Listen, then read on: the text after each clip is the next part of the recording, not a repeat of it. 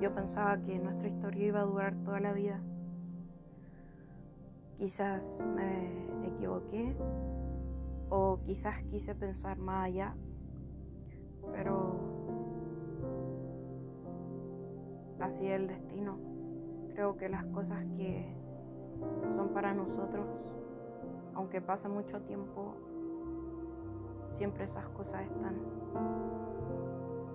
Quizás no era nuestro tiempo, quizás no era el destino, quizás había muchas cosas en contra de nuestro amor, pero lo que sí era verdad, el sentimiento, ese sentimiento que te hace sentir vivo o que te hace sentir viva. Cuando miras los ojos de la otra persona y te das cuenta que es ahí donde quieres estar, es ahí a donde quieres pertenecer y no hay nada ni nadie que pueda cambiarlo. He estado pensando y reflexionando acerca de